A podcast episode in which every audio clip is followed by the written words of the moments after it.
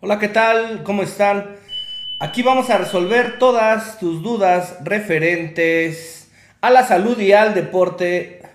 Pues esto es preguntas de salud y deporte con Alain García, G Coach Training. Y queremos invitarte a que te suscribas a nuestro canal, nos dejes tu pregunta o tu duda referente a el deporte y la salud. Y bueno, pues vamos, vamos a la pregunta del día de hoy que está aquí. Y bueno, esta pregunta nos la hacen en un grupo de Facebook. A mayor flexibilidad, mayor estabilidad y control. Pues bueno, vamos a la respuesta.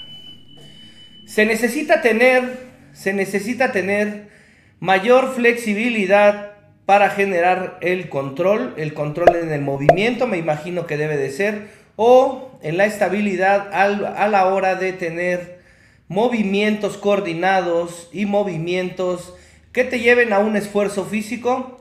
La respuesta es sí. A mayor flexibilidad, mayor control. Pero bueno, lo que muchas personas no saben es que la relación entre la flexibilidad y la fuerza es totalmente en conjunto. ¿Qué quiere decir?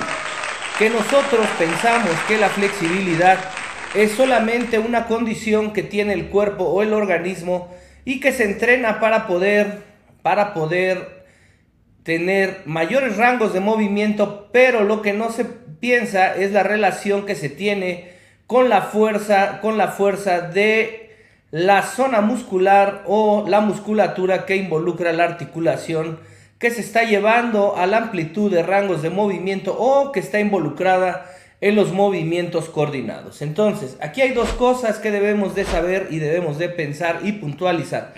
Si nosotros queremos tener mayor estabilidad y flexibilidad, tenemos que tener mejor entrenamiento o mayor fortalecimiento en las zonas musculares involucradas, en las articulaciones que están generando el movimiento coordinado o el movimiento del gesto deportivo.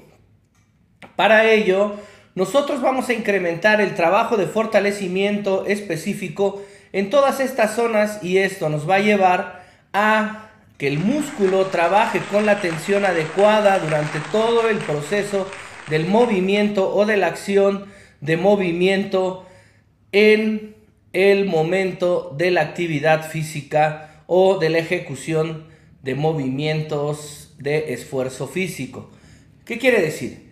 Que si nosotros estamos haciendo un movimiento como caminar, correr, andar en bici o subirnos a una patineta, etc., ¿qué, ¿qué vamos a requerir? No nada más requerimos de saber hacer la actividad o el movimiento o el deporte en específico, sino que también requerimos que la estructura, que la estructura musculoesquelética esté esté funcionando de calidad y al 100%.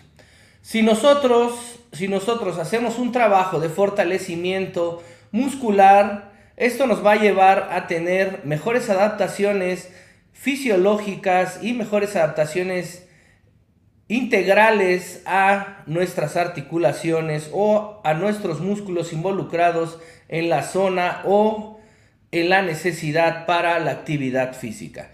Y esto nos va a conllevar a tener más estabilidad, mayor control, mejor fuerza y mejor regulación de tensión. Por consecuencia vamos a poder tener mayor coordinación motora al momento de la ejecución física o deportiva que tú quieras ejecutar. También se van a ganar mayores rangos de movimiento o mayor amplitud de rango de movimiento en las articulaciones involucradas en las acciones musculares o físicas que estemos llevando a cabo. Esto se va a tener con mejor control y con mejor dinamismo y por supuesto la amplitud de rango de movimiento se va a incrementar y esto va a tener por consecuencia que mejore el contexto general de la ejecución de tus actividades. Y bueno, pues hasta aquí llegamos con la respuesta, con la respuesta a esta pregunta. No olvides en seguirnos en nuestras redes sociales, en activar la campanita, en dejar tu comentario en la caja de comentarios que está abierta para saber tus dudas y qué es lo que te interesa saber. Dejar tu pregunta, que eso es lo más importante. Y bueno, pues yo me despido, soy Alain García, G Training.